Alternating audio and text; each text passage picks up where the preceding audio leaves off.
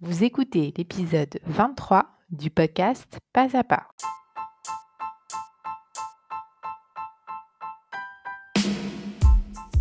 Je suis Constance Chapalin, coach de vie et l'hôte de votre podcast. Dans le podcast Pas à pas, je partage avec vous des outils pour vous aider à faire de véritables changements dans votre vie, ceux qui vous tiennent à cœur. Pas à pas est publié chaque jeudi. Bonjour et bienvenue sur ce nouvel épisode du podcast Pas à pas. Dans l'épisode précédent, nous avons abordé le sujet des petites choses qui comptent, celles qui au bout du compte finissent par faire la différence. Cet épisode d'aujourd'hui fait partie d'une série de trois épisodes. Le premier sur le corps, qui est paru la semaine passée, celui-ci sur l'esprit, et le prochain sur le cœur qui paraîtra la semaine prochaine. Aujourd'hui, donc, nous allons parler de ces petites choses qui comptent pour notre esprit. Le but de ces épisodes, c'est de pouvoir partager avec vous de petites inspirations pour vous aider à implémenter dans votre vie des petits changements qui finiront par faire la différence au bout du compte. Ce que je vous propose, c'est des idées parmi toutes les innombrables options qui existent et c'est à vous de faire le tri et de prendre ce qui vous parle évidemment. Et justement, on a tellement de choix que parfois ça peut décourager et faire que l'on repousse de prendre des décisions. On reste bloqué car on ne sait pas quoi choisir, par où commencer, quelle sera la meilleure option, même pour des petites choses parfois. Hein. N'avez-vous jamais fait l'expérience de relire un livre ou de revoir un film des années après et de ne pas du tout avoir compris la même chose du bouquin ou d'en comprendre un autre sens qui à la première lecture n'avait pas été perceptible pour vous? Est-ce que vous avez déjà vécu ça?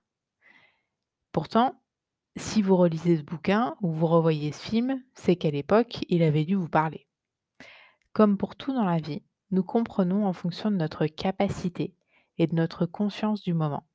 Et cet exemple en est la preuve. Ce qui se présente à nous est parfait pour nous maintenant.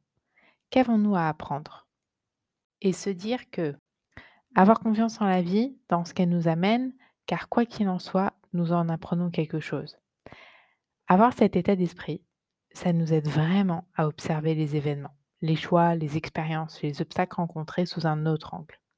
Et pour en revenir plus précisément aux choix que nous devons faire, cela nous, aide à retirer un stress considérable face à la multitude de choix que nous avons à faire justement. La pression de devoir prendre la meilleure décision, de ne pas se tromper, car même si on se trompe, au final, on sait qu'on apprendra toujours quelque chose.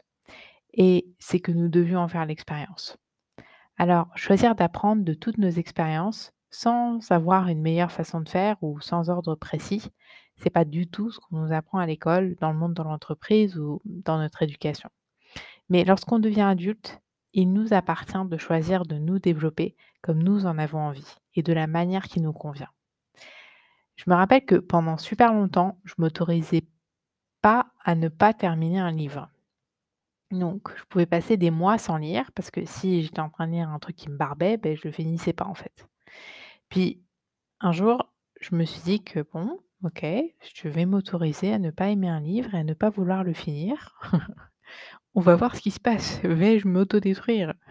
Mais non, je me suis pas autodétruite.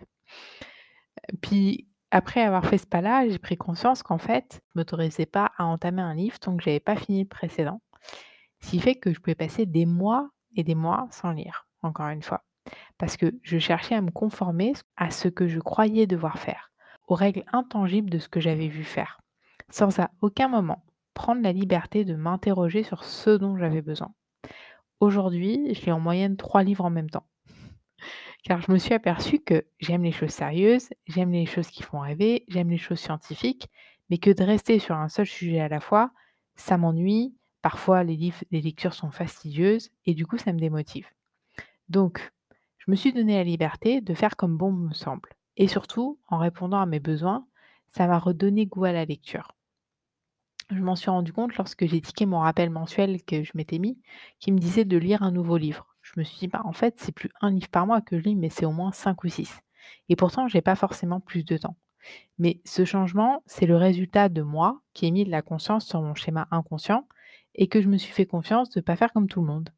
Petit à petit, j'ai construit ma façon de faire qui me plaît, qui me convient, à tel point que lire est redevenu un plaisir qui bat haut la main de passer des heures sur mon fil Instagram. Bon, Donc ça, c'était une petite grande introduction à cet épisode pour vous inviter à prendre la liberté de faire de la façon qui vous convient le mieux, de vous autoriser à écouter vos besoins, ce qui résonne en vous. Parlons maintenant des petites choses qui comptent pour notre esprit. En premier, je voudrais vous parler de nos pensées. Considérez que nos pensées sont comme un jardin. Il faut le nettoyer régulièrement, retirer les mauvaises herbes pour pouvoir y voir clair. Est-ce que, ayant un jardin, vous attendriez à ce qu'il soit propre, beau et bien taillé sans y fournir aucun travail?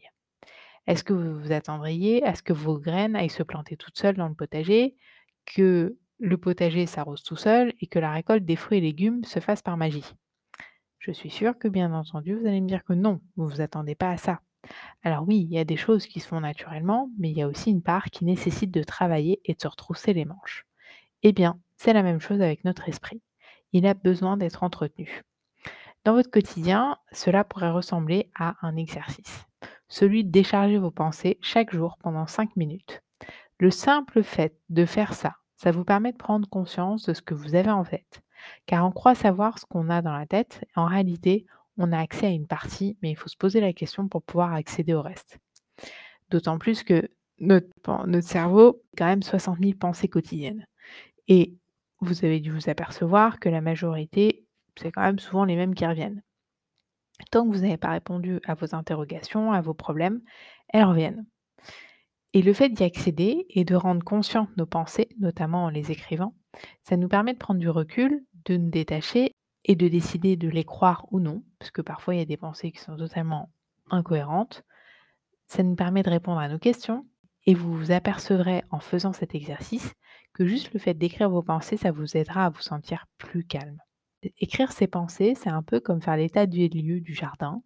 Vous voyez tout de suite où sont les mauvaises herbes, les plantes qui ont besoin d'eau, celles qui ne vous plaisent plus et celles que vous adorez. Et si vous ne voulez pas parler à quelqu'un de ce que vous ressentez ou que vous ne pouvez pas, c'est un excellent moyen de vider votre sac également. Le deuxième point que je vous propose dans ces petites choses qui comptent, bah, c'est le désherbage du jardin. Une fois que vous aurez observé ce qui ne vous convient plus ou toute autre émotion que vous estimez ne pas permettre d'atteindre ce que vous voulez dans votre vie, eh bien, vous pourrez la changer. C'est notre super pouvoir en tant qu'être humain. Pour en savoir plus sur ce point et pour savoir à quoi cela pourrait ressembler dans votre quotidien, je vous invite à écouter l'épisode 1 ou l'épisode 16 où j'explique comment faire. Car jour après jour, pensée après pensée, faire le nettoyage dans celles qui nous génèrent des émotions négatives inutiles, c'est un des chemins pour avoir plus de sérénité dans sa vie.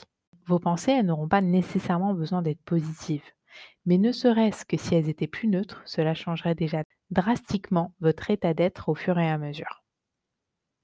Le troisième point que j'aimerais aborder à propos des petites choses qui comptent, c'est la nourriture que nous donnons à notre esprit. Les informations que nous ingurgitons ont autant d'impact sur notre esprit que la nourriture sur notre corps. Est-ce que vous imaginez manger des fast-foods tous les jours? Peut-être même plusieurs fois par jour. Est-ce que vous vous attendriez à avoir un corps en bon état, sain, avec plusieurs années de ce traitement c'est la même chose pour les informations que vous donnez à votre esprit. Vous ne pouvez pas vous attendre à vous sentir serein en écoutant les chaînes d'information toute la journée où on annonce catastrophe sur catastrophe. C'est normal que vous vous sentiez inquiet, stressé ou anxieux. Si vous pouvez, je vous invite vivement à vous offrir le luxe de faire l'essai, de faire des vacances à durée indéterminée avec ce genre d'infos. ou au moins à vous offrir ne serait-ce que la liberté de choisir ce que vous voulez écouter, ce que vous voulez lire. Dans votre quotidien, cela pourrait ressembler à vous faire une semaine de test et observer comment vous vous sentez après avoir lu de mauvaises nouvelles, des nouvelles inquiétantes, plusieurs fois dans votre journée. Quelles sont les émotions que vous ressentez? Est-ce que vous vous sentez tendu, anxieux, stressé, triste, inquiet? Observez cela. Et puis, d'observer comment vous vous sentez après être resté loin de tout ça pendant un temps. Comment vous vous sentez? Quelles sont les émotions que vous ressentez? Est-ce que vous vous sentez plus relax? Est-ce que vous vous sentez moins inquiet? Et après avoir observé votre état émotionnel, de faire votre choix en vous posant la question qu'est-ce qui est important pour moi? Pourquoi je veux le faire? Pourquoi je ne veux pas le faire? Et enfin, Comment puis-je mettre ça en place dans ma vie? En somme, autorisez-vous la liberté d'au moins vous poser la question. Pour ma part, ça fait des années que je n'écoute plus les alertes infos ou les chaînes d'infos 24 sur 24 et les bénéfices que j'y vois au quotidien sont que j'ai beaucoup moins de pensées anxieuses. Je me fais ma propre opinion des choses sans avoir été influencée. Je vais chercher les informations dont j'ai besoin et je ne me traîne plus des mauvaises vibrations qui ne m'appartiennent pas. Le quatrième point, c'est la manière dont vous parlez à vous-même. On ne se rend pas compte, mais en général, on n'est pas super sympa avec nous quand même. Hein. On est en mode beaucoup plus sympa avec les autres qu'avec nous-mêmes. On est exigeant, on se tacle sans raison, mais le pire dans tout ça, c'est qu'on n'en a souvent pas conscience. Je vous invite à penser à la personne que vous aimez le plus au monde, que vous estimez vraiment, que vous trouvez adorable et à qui vous ne voudriez pas faire de mal. Qui est cette personne? Et maintenant, imaginez-vous lui parler comme vous vous parlez. Ça le fait pas, hein Alors ouais, je sais combien ça prend du temps et combien ça peut paraître loin de nous au départ de changer cette habitude, parce que je l'ai vécu. Mais je vous assure, je ne me rendais pas compte à quel point j'étais dure avec moi-même. Mais inconsciemment, ce langage interne a un impact sur notre estime de nous énorme, sur notre confiance en nous, sur notre valeur. Donc, dans votre quotidien, ça pourrait ressembler juste à observer dans un premier temps, car la prise de conscience ici, c'est vraiment un pas immense. Puis de vous demander si vous souhaitez changer. Comment vous aimeriez vous parler à vous-même? À quoi cela ressemblerait? Comment faire pour y arriver? Votre cerveau est incroyable, il a toutes les réponses. Il suffit de lui poser les questions qui font du sens et il vous donnera les réponses. Faites-vous confiance. Le cinquième point, c'est de vous accorder de l'espace pour pouvoir baisser l'intensité du flot de vos pensées. Pour ma part, je le fais avec la méditation. Le but, c'est pas de plus penser, mais c'est de s'exercer à observer ses pensées sans y réagir, juste en les laissant passer, comme un nuage dans le ciel. Les sages disent que le moment où l'on veut le moins méditer, c'est là où nous en avons le plus besoin. Je vous invite à y réfléchir, parce que pour moi, ça se vérifie à chaque fois dans tous les cas. les vertus de la méditation, elles sont plus approuvées, les moyens de s'y mettre, elles sont multiples. Donc je vais simplement vous partager mon appli préférée lorsqu'on débute, moi, pour ma part, c'est avec ça que j'ai débuté. C'est Headspace, H-E-A-D-S-P-A-C-E. Euh, Vous la trouverez facilement sur Android ou sur iPhone. Et je la trouve vraiment très pédagogique et les enseignements de qualité. Donc, si vous avez envie d'essayer, eh bien, je vous invite à le faire. Dans votre quotidien, ça pourrait ressembler à faire une séance chaque jour. Ça peut être au lever, ça peut être quand vous pouvez en réalité, même le soir. Moi, personnellement, j'aime bien la faire avant que ma journée de travail commence parce que je vois que j'ai moins de mal à lâcher mes pensées, alors que quand je suis au milieu de ma journée de travail, c'est plus compliqué et surtout, je suis plus efficace après pour ma journée. j'ai beaucoup moins de mal à me concentrer et je me concentre beaucoup plus longtemps également. Donc c'est pour ça que c'est tout bénef et que j'utilise avant ma journée de travail. Et enfin, le sixième et dernier point, qui n'est pas seulement lié à notre esprit, mais qui peut partir de là, c'est l'accueil de nos émotions.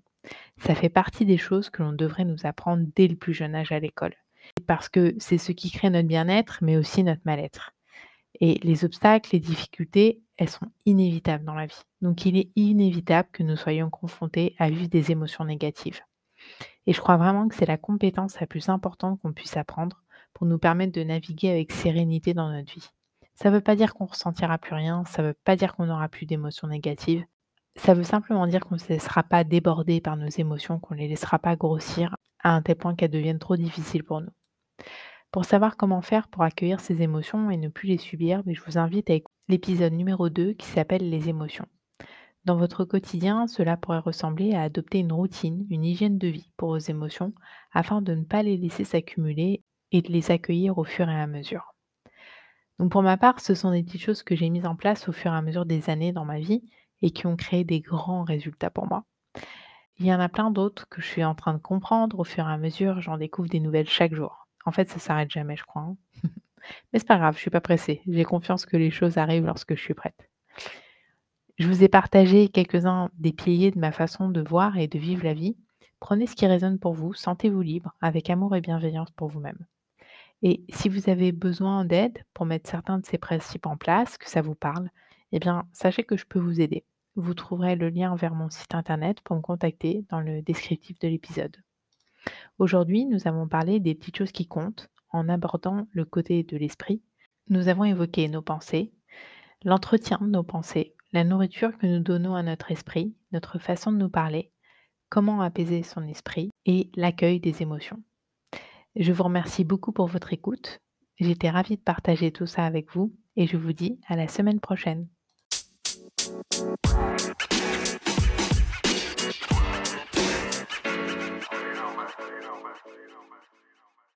Si vous avez aimé écouter ce podcast, je vous invite à venir visiter mon site web où vous trouverez plus d'informations sur les accompagnements de coaching personnalisés selon vos besoins, selon vos objectifs que je vous propose, pendant lesquels nous nous servons de tout ce contenu, tout ce que vous entendez dans mes podcasts, sauf que on le met en application pour votre vie. Venez me rencontrer à www.constance-chapalin.com.